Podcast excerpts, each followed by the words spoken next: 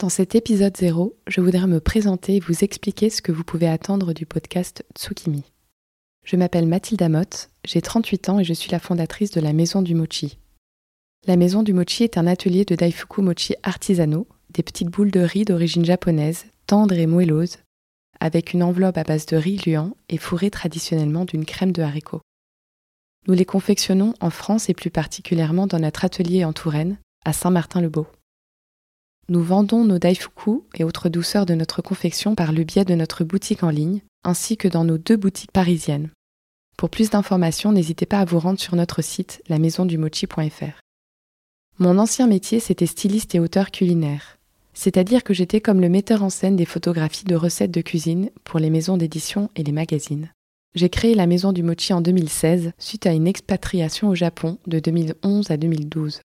Pour l'historienne d'art que j'étais, la découverte de ce pays si raffiné, où le beau est partout, a été un véritable choc et a complètement changé ma vie.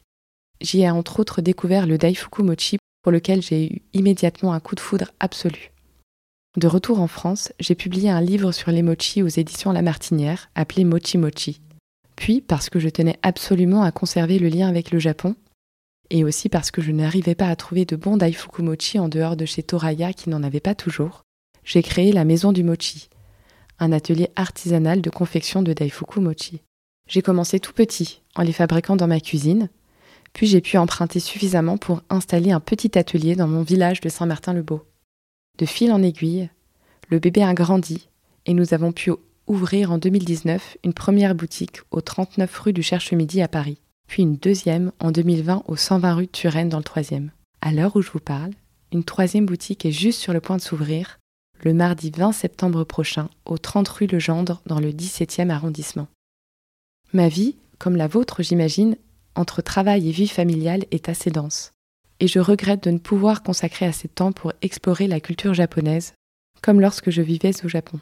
À découvrir ces mots d'une poésie pure comme Tsukimi, sur lequel je reviendrai, ou encore Nagori, qui évoque la mélancolie que l'on ressent lors du passage d'une saison à l'autre ou encore à m'émerveiller de sa conception si émouvante du beau, où la fêlure et la patine du temps sont centraux. Par ailleurs, j'ai constaté que les réseaux ne permettent plus de créer ce lien entre les personnes animées d'une même passion. Les algorithmes poussent à la surenchère de vidéos plus survoltées les unes que les autres, et dans lesquelles je ne me reconnais pas, et vers lesquelles je ne souhaite pas aller. Enfin, depuis quelques années, je suis devenue une grande amatrice de podcasts, que j'écoute dans tous mes moments de creux lorsque je suis occupée à une tâche quotidienne où mon esprit peut vagabonder. J'ai longtemps cherché un podcast sur le Japon qui aborderait différents aspects de la culture japonaise et de ses rituels liés au passage des saisons. J'ai donc eu envie de vous proposer ce podcast pour vous inviter à voyager avec moi et à tirer pour vous-même des enseignements essentiels que l'on trouve dans la culture japonaise.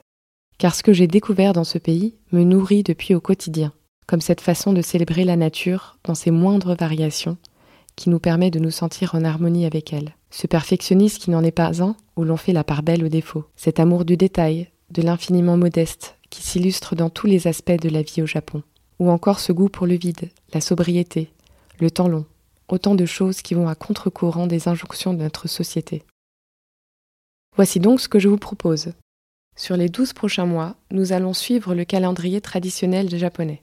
Comme vous le savez peut-être, avant d'adopter le calendrier grégorien, les Japonais utilisaient un autre calendrier basé sur les cycles de la Lune et du Soleil, que l'on appelle Kyureki. Il est composé de 24 saisons et de 72 micro-saisons. Chaque micro-saison est associée à une courte phrase ou quelques mots qui décrivent la nature dans ce qu'elle a d'éphémère et de changeant. Pour chaque mois, je vous proposerai donc deux formats. Dans le premier, que nous publierons en tout début de mois, j'aborderai les micro-saisons concernées par la période, ainsi que les événements, rituels et thématiques qui leur sont liés. Le deuxième format sera un entretien avec une personnalité en lien avec le Japon, avec qui l'on parlera de son parcours, des aspects de la culture japonaise qui l'attire, ou encore de ses bonnes adresses entre France et Japon. Alors je tiens à vous préciser qu'en tant que Française, n'ayant passé qu'une seule année au Japon, je suis très loin d'être une experte du Japon. Pour ne rien vous cacher, c'est aussi pour progresser moi-même dans ma connaissance de ce pays que j'ai construit ce projet de podcast. Ce dont je peux vous assurer, c'est que chaque épisode sera issu de recherches fournies et d'informations fiables que nous aurons pris soin de recouper. Je dis nous, car je ne suis pas seule dans cette aventure. Valérie Kalou et Hiroaki Suzuki, tous deux membres de l'équipe de la Maison du Mochi, m'épaulent dans l'organisation et la recherche d'informations. Et pour finir, pourquoi Tsukimi? Certains l'auront deviné, il s'agit de l'un de mes mots japonais préférés. Et la maison du mochi a même failli s'appeler Tsukimi. Il signifie regarder la lune. Et rien que cela, c'est tout un poème. Il est notamment utilisé pour désigner la fête du début de l'automne, qui célèbre la plus belle pleine lune de l'année et qui a lieu en septembre ou en octobre, selon le cycle lunaire. Or, il se trouve que cette année, c'est aujourd'hui même, samedi 10 septembre 2022, qu'on la célèbre. De quoi placer ce podcast sous les meilleurs auspices, vous en conviendrez. Cette jolie fête est profondément liée aux valeurs de générosité et de gratitude. Outre la lune, l'autre symbole qui l'incarne est le lapin, et voici pourquoi.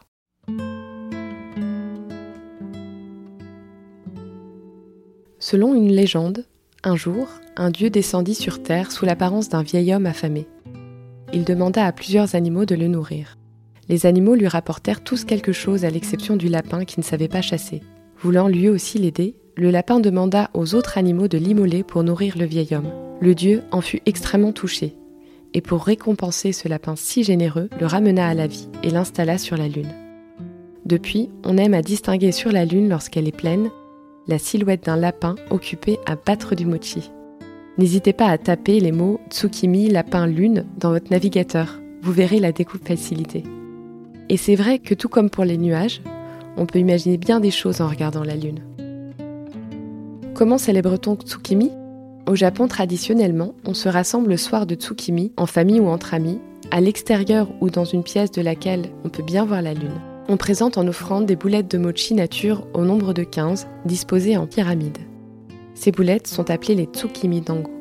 On présente aussi un vase agrémenté de quelques branches de roseau qui symbolisent l'automne naissant et l'on déguste des mets appelés tsukimi ryori, à base d'éléments ronds comme des œufs, des châtaignes, du taro.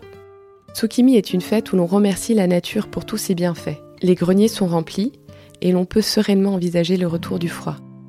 Et si nous profitions de cette occasion pour nous offrir un moment de gratitude?